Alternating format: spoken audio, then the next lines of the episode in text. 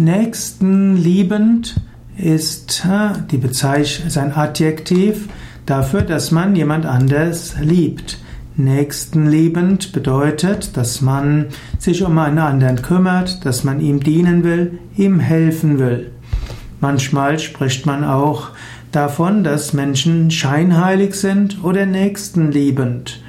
Es ist wichtig, anderen zu helfen, anderen zu dienen und sich um die Menschen zu kümmern, denen es nicht so gut geht.